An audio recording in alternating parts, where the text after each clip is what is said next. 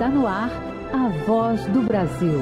As notícias do governo federal que movimentaram o país no dia de hoje. Boa noite. Boa noite para você que nos acompanha em todo o país. Quinta-feira, 29 de fevereiro de 2024. E vamos ao destaque do dia: assistência permanente à população Yanomami. Comitiva de ministros inaugura em Boa Vista, capital de Roraima, a Casa Governo. Espaço vai centralizar ações de atenção aos indígenas e de combate ao crime nas terras demarcadas. Gabriela Noronha. O investimento na região será de 1 bilhão e 200 milhões de reais neste ano. O dinheiro inclui a instalação de um hospital universitário em Boa Vista e também na Voz do Brasil de hoje. Presidente Lula deixa Goiânia, onde anunciou a criação de um corredor de rodovias e portos para escoar produção brasileira ao Caribe. A nossa integração com a Guiana faz parte da estratégia do Brasil de ajudar não apenas no desenvolvimento, mas trabalhar intensamente para que a gente mantenha a América do Sul como uma zona de paz e segue para São Vicente Granadina, onde vai participar da reunião de cúpula dos países latino-americanos e caribenhos. E ainda, na próxima semana começa a Conferência Nacional de Cultura. Nós vamos conversar ao vivo aqui na Voz do Brasil com a secretária dos Comitês de Cultura, Roberta Miranda, sobre as propostas que vão embasar o plano de políticas para o setor. A secretária Roberta Martins estará conosco hoje na apresentação da Voz do Brasil, Carolina Lima e Luciano Seixas. E assista a gente ao vivo. Acesse o canal Gov no YouTube. Na próxima semana, Brasília receberá a Conferência Nacional de Cultura. O evento vai reunir 3 mil pessoas para discutir as demandas do setor e fazer sugestões para o Plano Nacional de Cultura. Já o plano servirá de base para as políticas culturais do país nos próximos 10 anos. Hoje nós conversamos com Roberta Martins, secretária de Comitês de Cultura do Ministério da Cultura, sobre toda essa movimentação. Boa noite, secretária. Boa noite, Carol. Boa noite, Luciano. Boa noite, Brasil. Secretária, a Conferência Nacional de Cultura terá como tema Democracia e Direito à Cultura. Como esse tema foi definido e por quê? Depois desses anos que a gente passou anteriormente, né, dos dois últimos governos, a gente sentiu muito a necessidade de qualificar a palavra democracia passando pelo nosso viés, pelo nosso rio, que é a cultura. A cultura é a base da democracia em qualquer país, em qualquer nação. E aqui não poderia ser diferente, com toda a diversidade cultural que a gente tem tantas expressões que são organizadas e feitas pelos nossos fazedores de cultura pelo país. E quais são os objetivos específicos da conferência? Uma conferência, como diz um grande mestre, uma conferência para a gente conferir, conferir o que, que a gente tem de políticas públicas de cultura funcionando e de políticas que precisam ser ordenadas à frente. E nada melhor do que a gente chamar o conjunto da população para discutir com a gente. Um governo nunca pode decidir sozinho, a participação popular é essencial. Por isso, uma conferência confere o que já aconteceu, o que está acontecendo e confere o que vai precisar acontecer para que a gente tenha sucesso nas políticas culturais do Brasil. Secretária, e a senhora pode explicar para a gente os eixos temáticos mais importantes que serão debatidos? A gente, o Brasil é um país muito diverso, produz muita cultura. Então a gente organizou a pauta da democracia e direito à cultura, porque é essencial que fale. Então essa é uma das questões centrais. Cultura é um direito de todos os cidadãos. Logo depois a gente discute a institucionalização da cultura. O que, que é isso?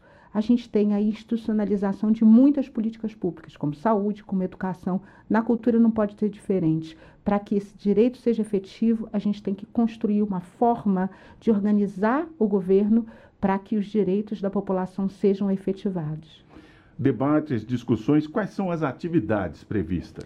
Tem coisa pra caramba acontecendo. Tem debate, tem discussões coletivas, que a gente chama de plenárias tem muitas palestras, tem muita gente boa vindo conversar com a gente. Apresentações artísticas, shows. Vai ser uma grande conferência, muito, muito, muito cheia de novidades e de discussões coletivas.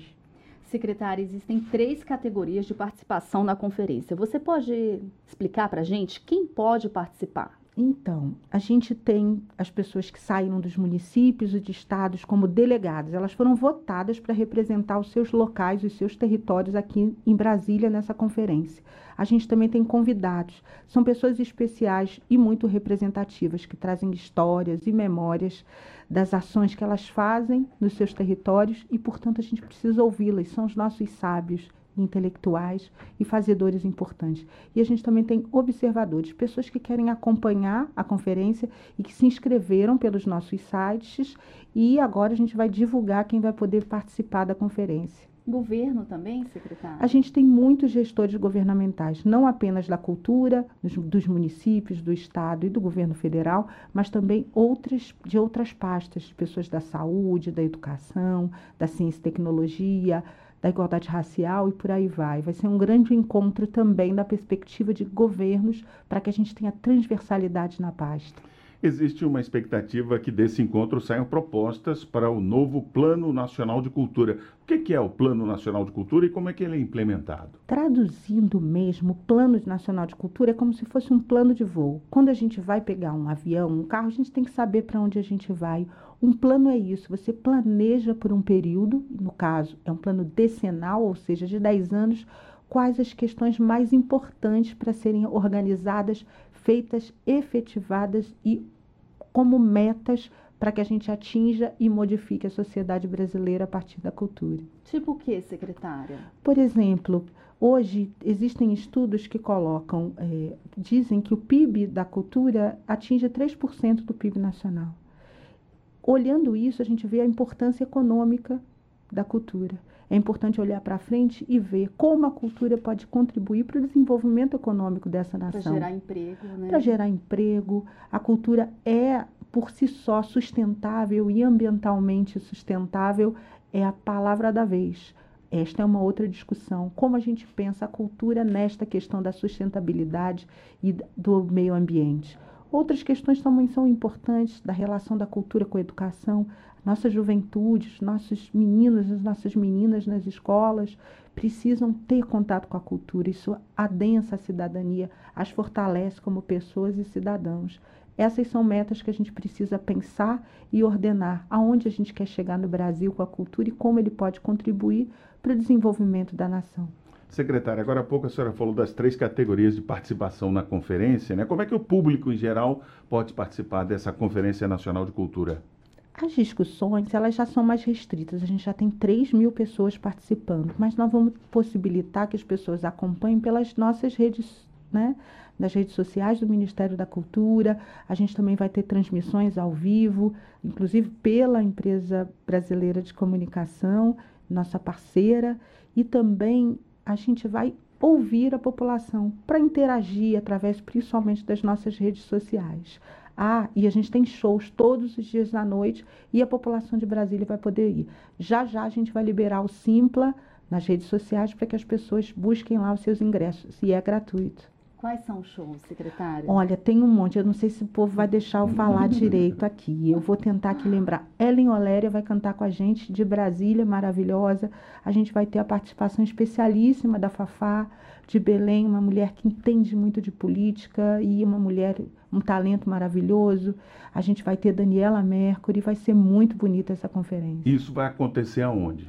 Vai acontecer no Centro de Convenções Ulisses Guimarães todo mundo aqui de Brasília conhece, né? Mas quem não conhece, dá uma olhadinha nas redes sociais. E a gente vai estar lá todos os dias, entre 4 e 8 de março, dia maravilhoso, Dia Internacional da Mulher, onde a gente vai fazer uma celebração especial. A retomada da cultura, da pauta da cultura nesse governo é uma marca, né, secretária? É uma marca. O nosso presidente é um presidente que gosta, que amplia nosso olhar sobre a cultura.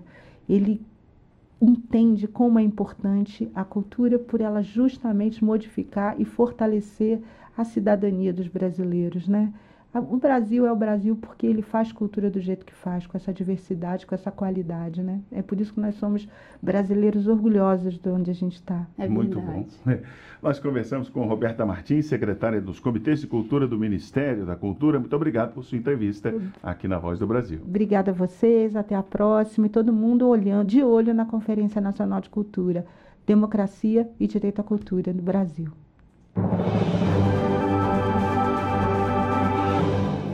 Terra indígena Yanomami vai contar com a presença permanente do governo federal para cuidados com os indígenas, combate ao garimpo ilegal e aos crimes ambientais. Foi instalada em Boa Vista a Casa Governo, que vai centralizar todas as ações para a região. E um hospital universitário será instalado na capital de Roraima para atender a população com atenção especial aos indígenas. A Casa de Governo vai funcionar no centro de Boa Vista, no prédio da Fundação Nacional de Saúde, e vai centralizar a coordenação de ações do plano de enfrentamento da crise humanitária na terra indígena Yanomami. Além disso, segundo o ministro da Casa Civil, Rui Costa, o espaço também será um canal de diálogo para resolver outras questões do Estado. Estamos aqui também para combater os crimes ambientais e nós estamos dialogando com o mundo para que eles enxerguem aqui um espaço de fazer investimento, de gerar renda, gerar riqueza, mantendo a floresta em pé, mas também cuidando das pessoas que vivem aqui. Cerca de 28 mil indígenas dos povos Yanomami e Iequana vivem hoje na região. A maior terra indígena do país ocupa quase 10 milhões de hectares entre os estados de Roraima e Amazonas e, mesmo demarcada, foi invadida por criminosos e pelo garimpo ilegal. Em 2023, o governo federal decretou emergência sanitária na saúde, retirou invasores e reforçou a segurança. Segundo a ministra do Meio Ambiente e Mudança do Clima, Marina Silva, alguns resultados já foram alcançados. Conseguimos ter uma redução da abertura de novos garimpos de algo em torno de 85%, mas nós sabemos que o desafio é muito grande e por isso essa casa de governo aqui para nos dar apoio para essa ação integrada. O investimento na região será de 1 bilhão e 200 milhões de reais neste ano. O dinheiro inclui a instalação de um hospital universitário em Boa Vista, que terá uma ala de atendimento para os povos indígenas, como destacou a ministra da Saúde, Nízia Trindade. Será um espaço fundamental para aqueles indígenas que estão muitas vezes numa condição de agravamento do seu quadro de saúde, tenham condições adequadas de atendimento, mantidas os seus valores, a sua cultura. Já a ministra dos Povos Indígenas, Sônia Afirmou que a crise humanitária que se abateu sobre a terra indígena Yanomami só poderá ser resolvida com um esforço conjunto. Entendendo que ainda há uma situação de emergência né, e ainda há um grande número de mortalidade, nós estamos aqui agora para estabelecer novas medidas mais estruturantes né, e de forma permanente. Dentre as ações previstas também estão a instalação do Centro de Referência em Direitos Humanos para Povos Indígenas, a construção e reforma de mais 22 unidades básicas de saúde indígena e a reforma da Casa de Apoio à Saúde Indígena em Boa Vista. O Centro de Referência na região de Surucucu deverá ganhar uma estrutura definitiva. De Boa Vista, em Roraima, Gabriela Noronha. Em seu último dia na Guiana, o presidente Lula reforçou a importância da integração entre os dois países, principalmente na área de infraestrutura e energia. Durante a viagem foi anunciado o projeto da Rota das Guianas, que vai passar por Brasil, Guiana, Suriname e Venezuela para o escoamento de produtos desses países. De Georgetown, capital da Guiana, Graciele Bittencourt traz mais informações. Lula convidou o presidente da Guiana para participar da COP30, a Conferência das Nações Unidas sobre Mudanças Climáticas, que será realizada no Brasil em 2025. Segundo o presidente Lula, a Guiana tem muitas oportunidades para investimentos brasileiros nas áreas de mineração, petróleo, agricultura e energia. Lula reforçou a importância da relação entre os dois países. A nossa integração com a Guiana faz parte da estratégia do Brasil de ajudar não apenas no desenvolvimento, mas trabalhar intensamente para que a gente mantenha a América do Sul como uma zona de paz. Durante a viagem, o governo brasileiro apresentou o projeto da Rota das Guianas, um corredor comercial entre o Brasil, Guiana, Suriname e Venezuela. O objetivo é suprir a demanda de abastecimento e fortalecer a segurança alimentar na região. Além disso, a rota vai encurtar o caminho das exportações brasileiras até a China via Canal do Panamá. A ministra do Planejamento e Orçamento, Simone Tebet, que faz parte da comitiva brasileira, explica como será a participação do Brasil. O que faltava para o Brasil? Algumas obras que já estão no PAC. Então não vai abrir espaço fiscal, não vai comprometer, não vai endividar o Brasil, porque essas obras já estão todas no PAC. É uma recuperação de uma estrada, é uma sinalização de é, concessão de porto e um pedaço muito, muito pequeno de rodovia. O presidente da Guiana, Ifan Ali, destacou o crescimento recorde do país de quase 400% entre 2021 e 2023 principalmente com a exploração do petróleo e do gás. Eduardo Repli é gerente de um hotel em Georgetown. Ele mora na Guiana há sete anos e vê de perto a transformação que acontece na economia do país. Começaram a existir é, investimentos de infraestrutura, então está existindo uma transformação violenta na cidade. Você, você dirige pela cidade, você vê construção em tudo quanto é parte. Não existe cimento suficiente para poder atender todos os projetos. Depois do encontro com o presidente da Guiana, o presidente Lula seguiu para são Vicente e Granadinas, onde participa da cúpula da Comunidade dos Estados Latino-Americanos e Caribenhos, CELAC. De Georgetown, na Guiana, Graciele Bittencourt.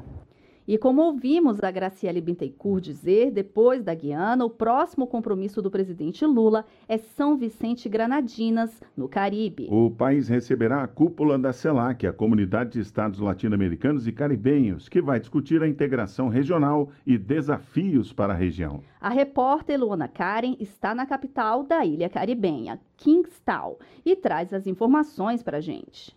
Localizado no Caribe, São Vicente e Granadinas tem cerca de 110 mil habitantes.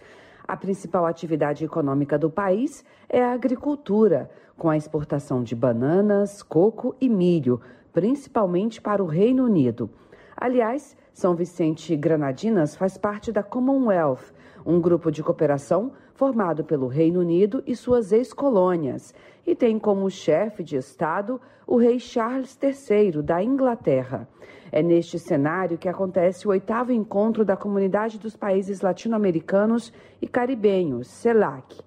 33 países fazem parte do bloco, criado formalmente em 2010 para discutir um projeto de integração regional. 14 chefes de Estado e de governo estarão presentes na abertura da cúpula nesta sexta-feira, incluindo o presidente Luiz Inácio Lula da Silva. Para o professor de Política Internacional da Universidade Federal do Rio de Janeiro, Carlos Eduardo Martins, os países da CELAC tem muitos desafios em comum. É uma região que tem uma unidade histórica não é, de, de longa duração. Foram todas regiões, uh, todos países colonizados pelas potências europeias, países que têm é, pautas comuns de enfrentamento à pobreza, enfrentamento à, à devastação ecológica dos seus recursos. Entre os temas que devem ser debatidos na cúpula está a erradicação da fome, o combate ao crime organizado e a mudança do clima. Ao final, os líderes devem publicar um documento com as conclusões da cúpula, como explica Daniela Benjamin, diretora do Departamento de Integração Regional do Ministério das Relações Exteriores. Essa reunião da CELAC ela, ela se realiza num contexto de revitalização da CELAC. Teremos também nessa cúpula uma oportunidade de fazer justamente uma avaliação sobre os progressos alcançados e como uh, será daqui para frente um pouco realizada a, a, a essa cooperação. É um espaço de diálogo importante. Teremos, espero, uma declaração final que está em processo de negociação. Ao final da cúpula da CELAC, a presidência temporária do bloco será transferida de São Vicente e Granadinas para Honduras. De Kingston, em São Vicente e Granadinas, Luana Karen. Hoje foi encerrada em São Paulo a trilha de finanças do G20, o grupo que reúne as 19 maiores economias do mundo, mais a União Europeia e a União Africana. O ministro da Fazenda, Fernando Haddad, participou do último evento e voltou a enfatizar que os super ricos do mundo devem pagar mais impostos. Nos últimos dias, os ministros de Finanças e presidentes de bancos centrais do grupo se reuniram na capital paulista para discutir os principais desafios para a economia global e suas soluções. Além da taxação de impostos sobre grandes riquezas, o Brasil cobrou que os países mais ricos ajudem os mais pobres a superarem as dificuldades desigualdades geradas pelas mudanças climáticas. No discurso de encerramento da trilha de finanças do G20, o ministro da Fazenda, Fernando Haddad, enfatizou a necessidade de uma taxação dos super ricos e que é preciso uma cooperação internacional para uma tributação justa e progressiva. É um fato inquestionável que os bilionários do mundo continuam evadindo nossos sistemas tributários por meio de uma série de estratégias. Bilionários pagam uma alíquota efetiva de impostos equivalente a entre 0,5% de sua riqueza. Vindo de um processo bem sucedido de reforma tributária no Brasil, eu tenho certeza de que há muito que os países podem fazer por si mesmos. No entanto, soluções efetivas para que os super ricos paguem sua justa contribuição em impostos dependem de cooperação internacional. O G20 é o grupo das 19 maiores economias do mundo, além da União Europeia e União Africana. O Brasil assumiu a presidência do grupo pela primeira vez em dezembro de 2023 e ocupa a posição até novembro, quando a cúpula do G20 acontece no Rio de Janeiro. Reportagem Dima Soldi. Entre novembro do ano passado e janeiro deste ano, o Brasil registrou a menor taxa de desemprego desde 2015. O índice de desocupação no trimestre ficou em 7,6%, segundo o IBGE. A taxa ficou estável em relação ao trimestre anterior, que foi de agosto a outubro de 2023. Com isso, a população ocupada do país já passa de 100 milhões de trabalhadores. As atividades que puxaram alta foram transporte, armazenagem em correio, informação, comunicação e atividades financeiras e imobiliárias.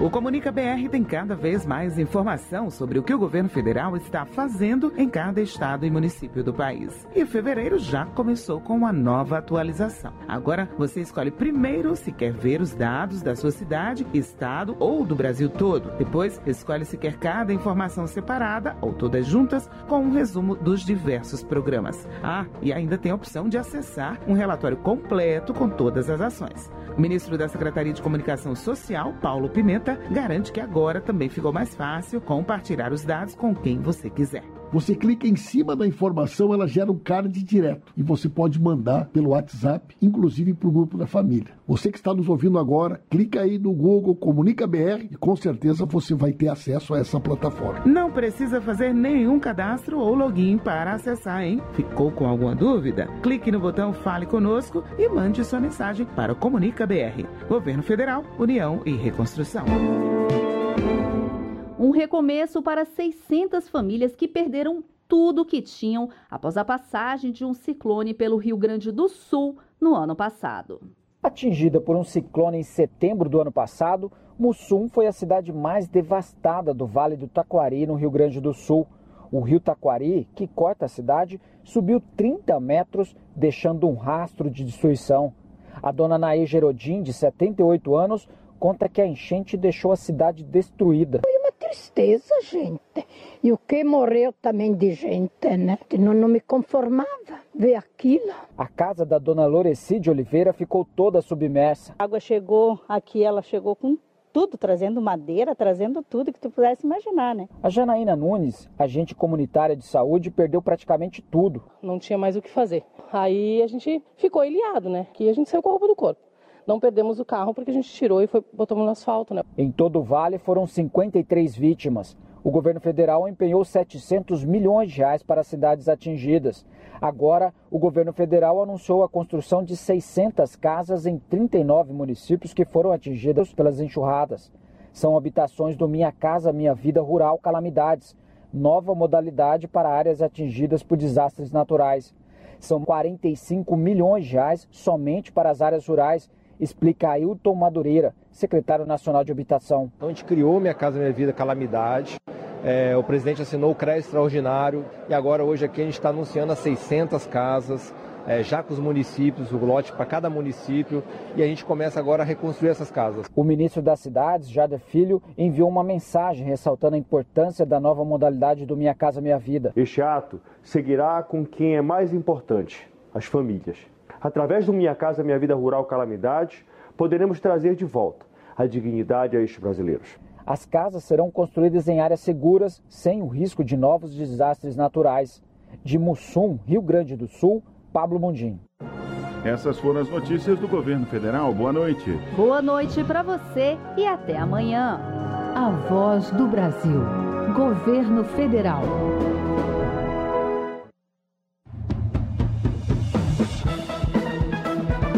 Você vai ouvir agora notícias do Poder Judiciário. STF retoma julgamento sobre ilegalidades na política ambiental. Banco é condenado por cancelar plano de saúde de gestante. Justiça Federal decide que a apresentação de relatórios salariais não fere LGBT. Boa noite, eu sou Ariana Fonseca. E eu sou Walter Lima. STF volta a julgar ações que compõem a chamada pauta verde. O julgamento foi suspenso após voto do ministro André Mendonça e deve voltar na sessão de 13 de março. Marcelo Della Libera. Ao todo, são cinco ações que compõem a chamada pauta verde. Na sessão plenária desta quinta-feira, a ministra Carmen Lúcia reajustou o voto dela nas duas ações que é relatora. Para ela, há um processo de retomada da constitucionalização do exercício da função protetiva do Estado em relação ao meio ambiente. Mas o estado de coisas inconstitucional da gestão de combate ao desmatamento da Amazônia ainda não foi recuperado. Depois, o ministro André Mendonça apresentou o voto vista dessas ações e votou em outras ações que é relator. Ele destacou que estados e municípios devem processar as informações sobre ocupação. Já o governo federal deve apresentar, no prazo de 90 dias, um plano de prevenção de incêndios na Amazônia e no Pantanal com medidas efetivas. Em sessão virtual, o STF condena mais 15 envolvidos nos atos antidemocráticos de 8 de janeiro. Até o momento, as acusações apresentadas pela PGR resultaram em 101 condenações.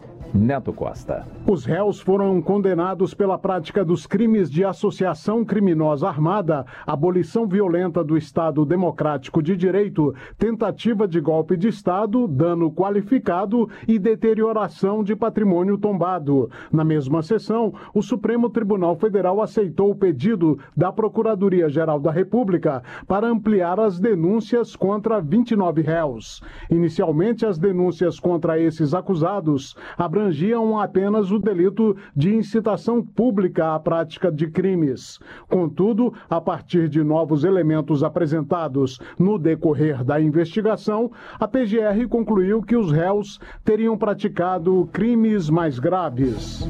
Após comunicação sobre roubo de celular, banco responde por danos decorrentes de transações feitas por aplicativo bancário. O precedente é do STJ, Fátima Uchoa. Uma consumidora ajuizou ação contra o Banco do Brasil pedindo reparação material e moral por transações bancárias feitas por quem roubou o celular dela. A mulher alegou que informou o fato à instituição financeira. Em sentença, o banco foi condenado a pagar R$ 7.500 no total, mas o Tribunal de Justiça de São Paulo considerou haver fortuito externo. Já a terceira turma do STJ deu provimento ao recurso especial para restabelecer a sentença. Para a relatora ministra Nancy Andrighi, ao ser informado do roubo, cabia ao banco adotar as medidas de segurança necessárias para impedir transações financeiras via aplicativo de celular o que configura defeito na prestação dos serviços por violação do dever de segurança.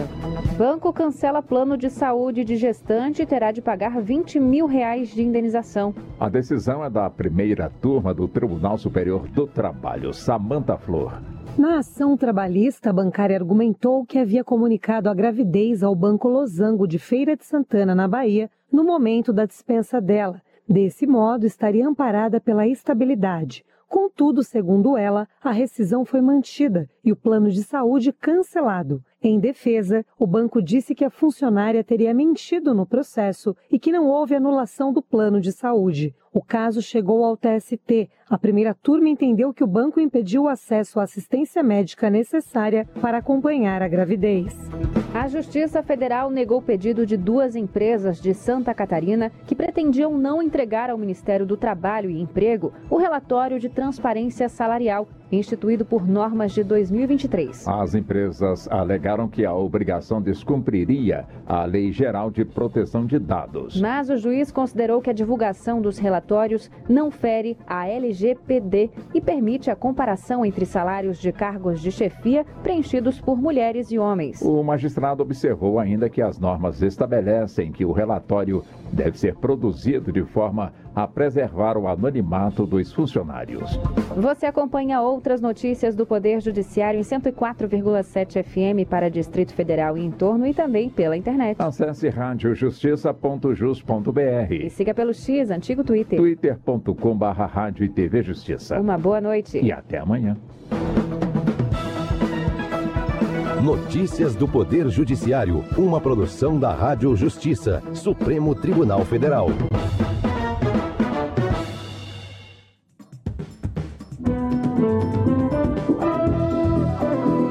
Está no ar o Jornal do Senado. Eu sou Paula Groba. E eu sou Ricardo Nacaoca. E estes são os destaques de hoje do Jornal do Senado, que começa agora. Relator do Código Eleitoral vai apresentar proposta que acaba com reeleição para cargos do Executivo. Comissão aprova a proibição do uso de banheiros nas escolas por pessoas de sexo diferente ao indicado. Avança projeto que permite empresas estrangeiras operarem voos domésticos na Amazônia Legal. Boa noite. Boa noite. O relatório sobre o novo Código Eleitoral deve ser apresentado até a próxima semana na Comissão de Constituição e Justiça do Senado. O anúncio foi feito pelo relator Marcelo Castro, do MDB do Piauí, que detalhou os principais pontos do projeto de lei complementar. Um deles é a exigência de pedido de demissão de magistrados, promotores, policiais e militares que disputarem as eleições. Castro adiantou que vai sugerir o fim da reeleição para cargos de prefeito, governador e presidente da República. As informações com o repórter Érica Christian. O senador Marcelo Castro, do MDB do Piauí, deve apresentar nos próximos dias o relatório do novo Código Eleitoral, que vai consolidar em 900 artigos toda a legislação, incluindo resoluções do Tribunal Superior Eleitoral. Entre os destaques está o prazo de oito anos de inelegibilidade para político condenado pela lei da ficha limpa, que vai valer a partir do dia 1 de janeiro do ano após a eleição. Outra novidade é a exigência do pedido de demissão quatro anos antes das eleições por parte de magistrados, integrantes do Ministério Público, militares das Forças Armadas, policiais e guardas municipais que quiserem ser candidatos. A pessoa não pode ser juiz e político, não pode ser promotor e político, não pode ser militar e político. Quer ser político? Não tem problema. Abandona a magistratura no Ministério Público, abandona a carreira militar e vai ser político. Não é proibido. Mas as duas coisas não dá certo. Marcelo Castro também apresentou três propostas de emenda à Constituição que acabam com a reeleição para os cargos de presidente da República, governador e prefeito, que passam a ter um mandato único de cinco anos.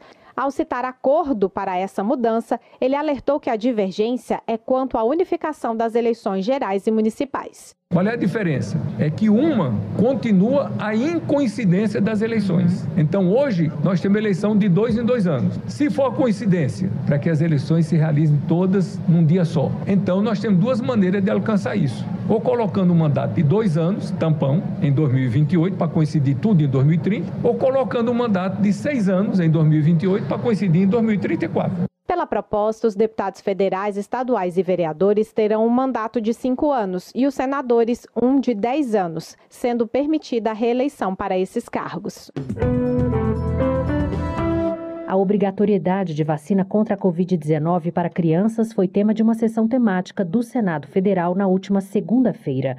Nela, especialistas convidados debateram a necessidade e os riscos do fármaco disponibilizado pelo governo. O senador Eduardo Girão, do Novo Cearense, que conduziu os debates, salientou que os especialistas foram unânimes em apontar que não existe a necessidade de obrigar as crianças a serem vacinadas contra a Covid-19 e fez um apelo para que o presidente do Senado, Rodrigo Pacheco, interceda junto ao governo federal. Se tem um Conselho Federal de Medicina dizendo que não deve ser obrigatório, se tendo a OMS dizendo que não deve ser obrigatório, é um refúgio de vacina vacinas dos Estados Unidos, que lá é proibido. Estão querendo dar para as nossas crianças aqui, senhor presidente. No entanto, Rodrigo Pacheco ressaltou que tem absoluta confiança nas autoridades de saúde e que, como leigo, observou que a vacina evitou a morte de milhares de pessoas.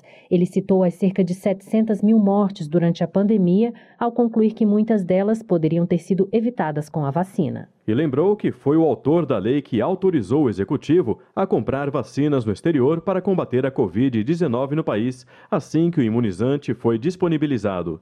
Pacheco afirmou que é preciso muita cautela sobre o tema para que não se construa uma cultura anti-vacina no Brasil. O que nós não podemos é permitir desestimular a vacinação no Brasil, porque isso acaba se estendendo a outras doenças que foram eliminadas do Brasil a partir de um processo muito exitoso de vacinação no nosso país, de campanhas de imunização.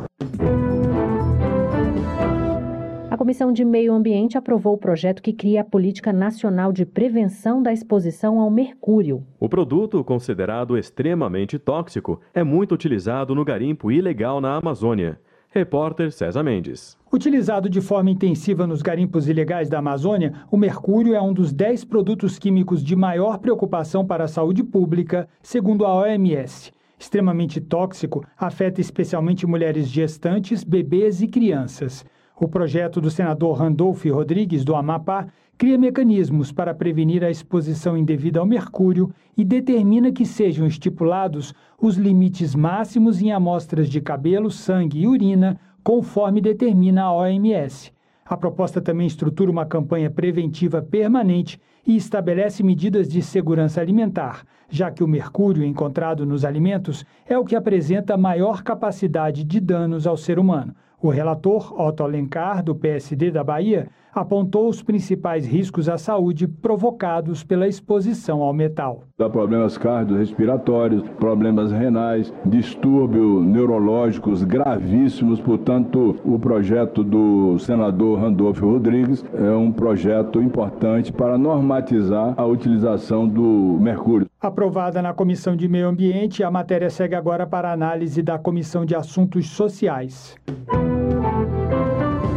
As empresas aéreas estrangeiras poderão oferecer voos entre trechos nacionais na Amazônia Legal. A proposta que abre o mercado para empresas internacionais em voos domésticos no país foi aprovada hoje pela Comissão de Relações Exteriores.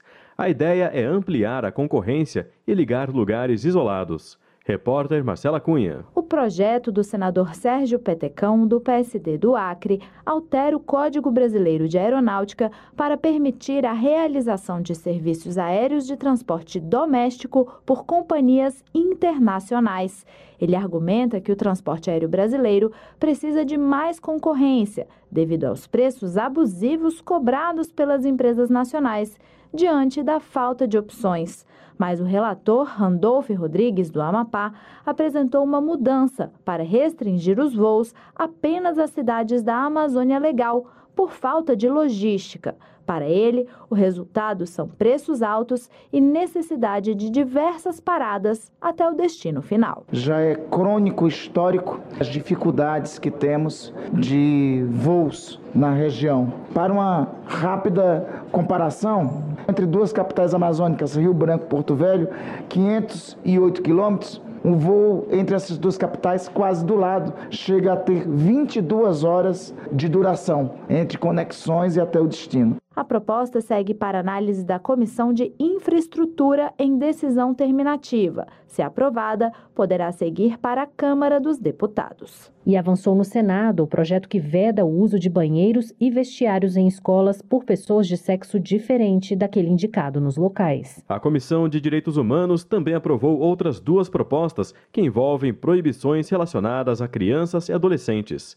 Os detalhes com a repórter Janaína Araújo. Proposta apresentada pelo senador Magno Malta, do PL do Espírito Santo, altera o Estatuto da Criança e do Adolescente para proibir nas escolas o uso de banheiro e vestiário destinados a sexo diferente daquele do usuário. O parecer favorável aprovado na Comissão de Direitos Humanos foi do senador Zequinha Marinho, do Podemos do Pará. É verdadeiramente urgente proibir que a mera alegação verbal de uma declarada identidade de gênero permita que pessoas de outro sexo usem vestiários ou banheiros de uso exclusivo de meninas. Tal vedação em nada fere direitos de pessoas que não se identificam com o sexo biológico mas busca evitar a exposição de meninas e meninos. A proposta agora segue para decisão terminativa na Comissão de Educação. Outro projeto de Magno Malta, aprovado na CDH, veda a dedução do imposto de renda pessoa física de contribuições a projetos culturais que contenham conotação sexual, erótica ou discriminatória envolvendo crianças e adolescentes.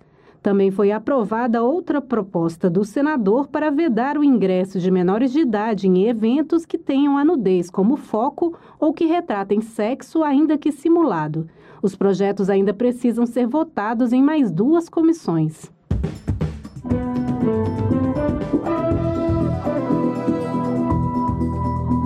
Com trabalhos técnicos de Eliseu Caires, o Jornal do Senado fica por aqui. Acompanhe agora as notícias da Câmara dos Deputados. Boa noite. Boa noite e até amanhã.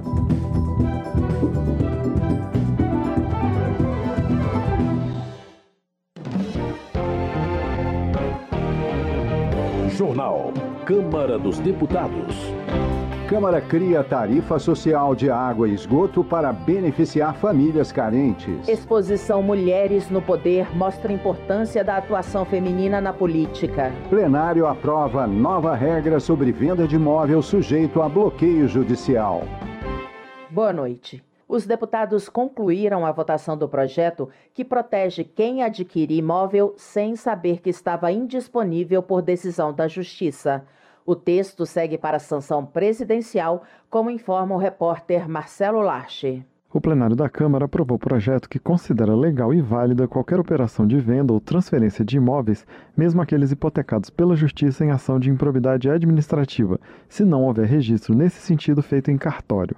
Ou seja, a pessoa que comprar um imóvel que pertença a quem responde a processo judicial com penhora de bens terá garantia de compra, a menos que essa penhora ou hipoteca esteja averbada na matrícula registrada no cartório de imóveis. O projeto foi aprovado na Câmara no final de 2022 e depois disso foi alterado pelo Senado. A proposta original, apresentada pelo deputado Paulo Biakel do PSDB de Minas Gerais, alterava a lei de improvidade administrativa. Os senadores mantiveram o mérito, mas transferiram a medida para a lei que trata do registro de imóveis. Com a alteração, o projeto voltou para análise dos deputados. O relator, deputado Lafayette de Andrade, do Republicanos de Minas Gerais, deu parecer favorável à alteração feita pelo Senado. Segundo ele, garantir a legalidade de negócios envolvendo imóveis no caso em que uma hipoteca não estiver registrada no cartório é uma maneira de proteger adquirentes de boa-fé, que não tem relação com qualquer ação judicial do vendedor. Vou criar aqui um exemplo hipotético.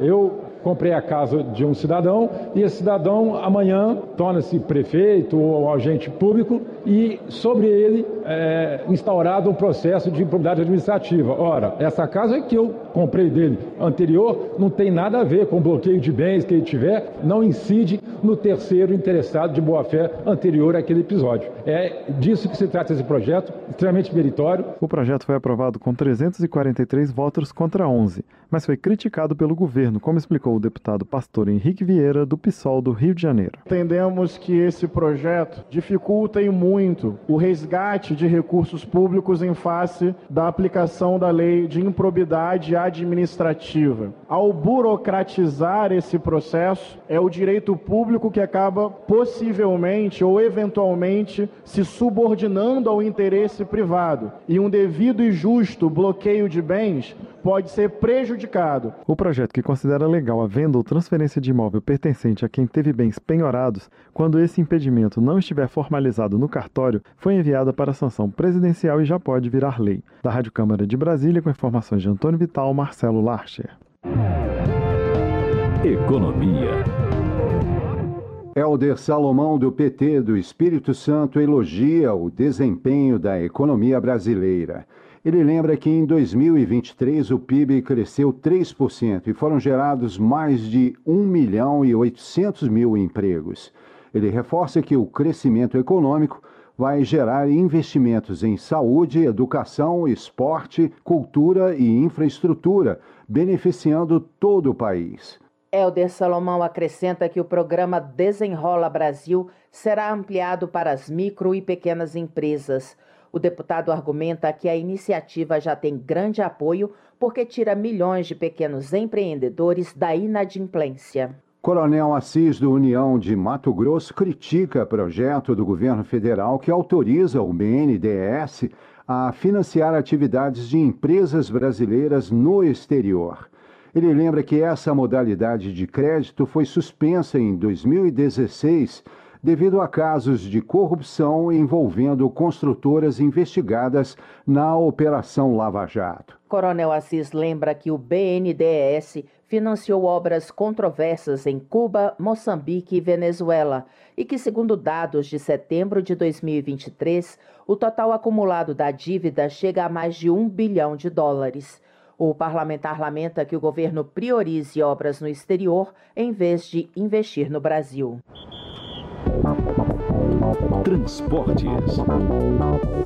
Renilce Nicodemos, do MDB, celebra um anúncio de que o Pará vai receber novos investimentos na infraestrutura rodoviária do Estado. Ela conta que as obras divulgadas pelo Ministério dos Transportes são a construção da rotatória alongada de Mosqueiro, o viaduto no município de Santa Isabel e o viaduto de Salinópolis. Renilce Nicodemos agradece ao governo federal pela atenção dada ao Pará, destacando que os investimentos na infraestrutura vão melhorar a mobilidade no estado e atender antigas reivindicações da população. Zé Neto, do PT, anuncia avanços no projeto de duplicação do anel de contorno no município baiano de Feira de Santana.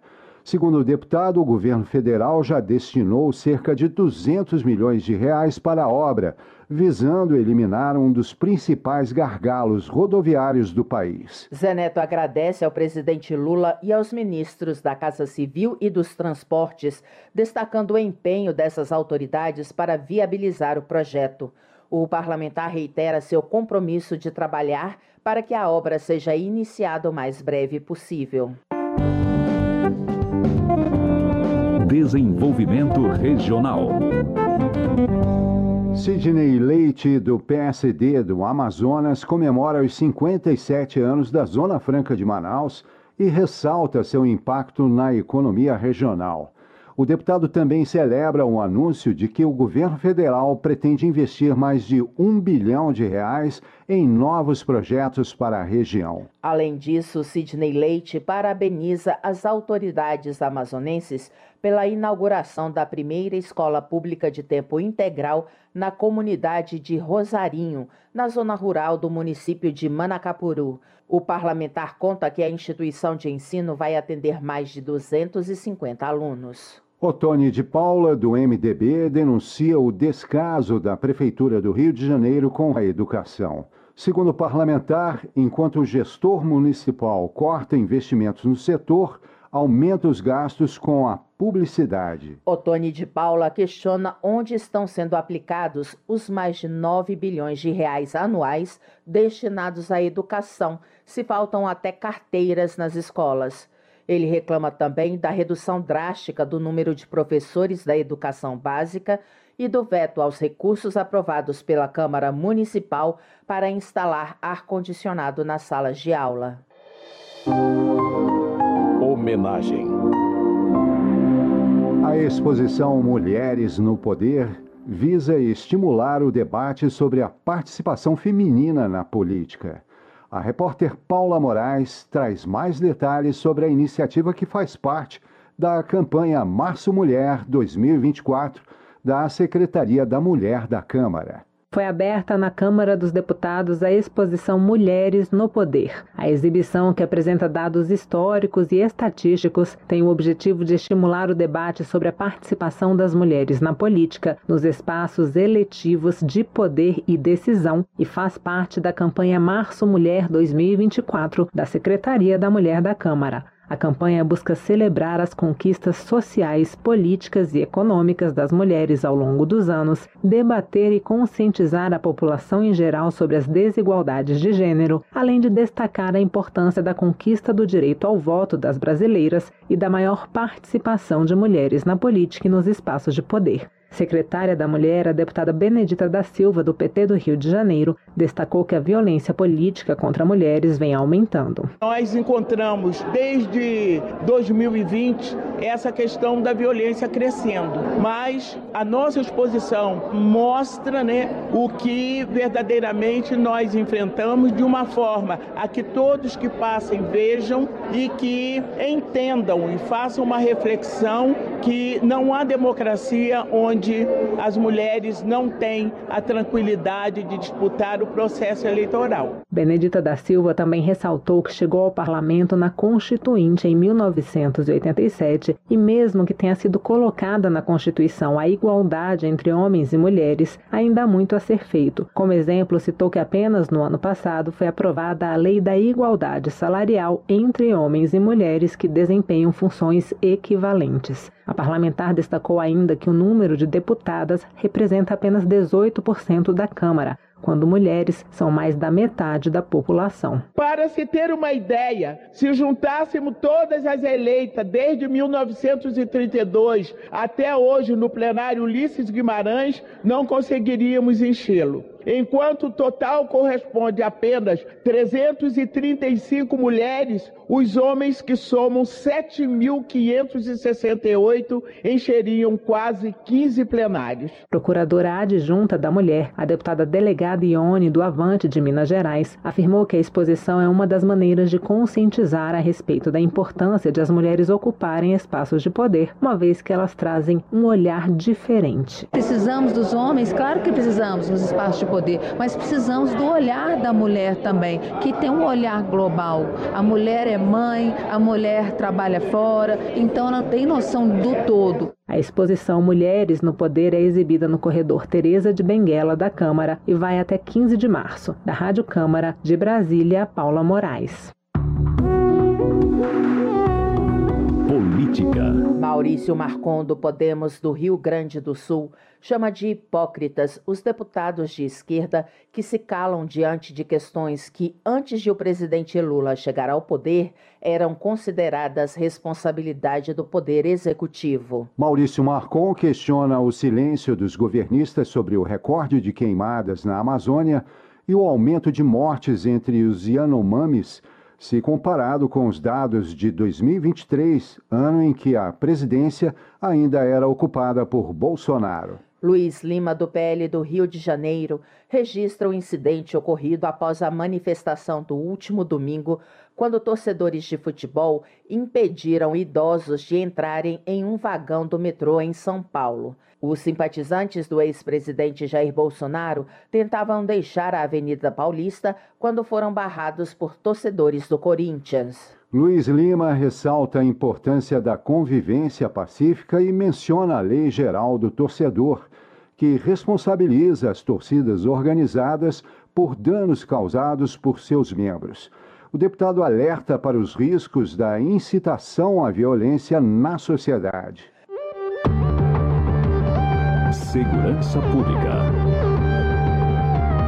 Delegado Palumbo, do MDB de São Paulo, pede à presidência da Câmara que inclua na pauta de votações do plenário o mais rápido possível o projeto que prevê o fim da saída temporária de presos. Delegado Palumbo argumenta que muitos crimes são cometidos por indivíduos beneficiados pela chamada saidinha. O parlamentar pergunta quantas mortes de inocentes ainda serão necessárias até que o Congresso Nacional altere a legislação. Paulo Magalhães, do PSD, elogia a atual gestão da Polícia Militar da Bahia, ressaltando algumas ações positivas dos últimos anos. O deputado destaca a continuidade administrativa e política no Estado, apontando a estabilidade como um dos motivos do desenvolvimento local. Paulo Magalhães ressalta os investimentos em infraestrutura e a contratação de psicólogos para cuidar da saúde mental da corporação. Ele também cita a aquisição de armas e veículos, além da reforma de unidades policiais, como medidas que contribuíram para modernizar e melhorar as condições de trabalho dos policiais militares baianos. José Medeiros, do PL de Mato Grosso, rechaça o indiciamento de 40 agentes de segurança que participaram de uma operação contra assaltantes de banco no município mineiro de Varginha em 2021. Agora, os agentes são acusados de homicídio qualificado e tortura. Para o deputado, o processo indica uma inversão de valores com a punição dos agentes e a vitimização dos criminosos. Para José Medeiros, a criminalização das polícias é uma ofensa a toda a categoria e serve apenas para desestimular os profissionais. Por fim, o deputado critica a atuação da Polícia Federal, que tem colhido depoimentos de deputados desrespeitando a imunidade parlamentar. Saúde. O Dia Mundial das Doenças Raras é celebrado hoje, 29 de fevereiro. Rosângela Moro, do União de São Paulo, observa que no país 13 milhões de pessoas têm algum tipo de doença rara. E para dar uma resposta a esses brasileiros e seus familiares, a deputada cobra do Congresso Nacional a criação de políticas públicas para dar uma melhor qualidade de vida a eles. Rosângela Moro cita, entre outras prioridades, que é preciso facilitar o diagnóstico, capacitar os segmentos da saúde e os cuidadores dos pacientes, além de oferecer a disciplina sobre doenças raras nos cursos de graduação de medicina. Bebeto, do PP do Rio de Janeiro, elogia a Prefeitura de São João de Meriti por priorizar investimentos na saúde do município. O deputado cita a inauguração de um consultório oftalmológico, a conclusão da maternidade do Morrinho e do Hospital Infantil em Éden, além da iminente inauguração de um centro de reabilitação no bairro Araruama. Bebeto também alerta o Ministério da Saúde para a escassez de insumos nos hospitais federais do Rio de Janeiro. O deputado ressalta que os pacientes que necessitam de procedimentos médicos urgentes como uma endoscopia, enfrentam muitas dificuldades. Gisela Simona, do União de Mato Grosso, registra a passagem do Dia Nacional da Pessoa Idosa, celebrado em 27 de fevereiro. A deputada ressalta que os idosos representam mais de 14% da população brasileira, totalizando cerca de 29 milhões de pessoas. Gisela Simona enfatiza a necessidade de políticas públicas voltadas às demandas crescentes desse segmento, especialmente nas áreas de saúde, acessibilidade e proteção financeira. A deputada cita projeto de sua autoria que visa facilitar a operação financeira em dispositivos eletrônicos de agências bancárias para os idosos. Votação.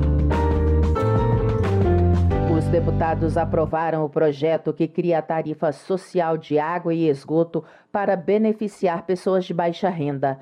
O repórter Antônio Vital acompanhou a votação. O plenário da Câmara aprovou o projeto que transforma em lei a tarifa social de água e esgoto, já praticada por estados e empresas de saneamento. O desconto médio nas contas de água e esgoto para as pessoas beneficiadas é estimado em 30 reais por mês. Serão beneficiadas famílias inscritas no Cadastro Único para Programas Sociais do Governo, o CAD Único, com renda de até meio salário mínimo por pessoa e pessoas idosas ou com deficiência que recebam o benefício de prestação continuada, o BPC. O texto não obriga as empresas de saneamento a concederem os descontos, mas cria incentivos para que isso aconteça. A proposta permite que o governo crie a conta de universalização do acesso à água, que vai subsidiar os abatimentos, ou seja, custear parte do dinheiro que as empresas concessionárias vão deixar de arrecadar. Essa conta será custeada por dotações orçamentárias e pelas multas aplicadas pela ANA, a Agência Nacional de Águas e Saneamento Básico. O restante do custo da tarifa social, que pode chegar a 5 bilhões de reais, será rateado pelos demais consumidores, o que foi criticado por deputados da oposição.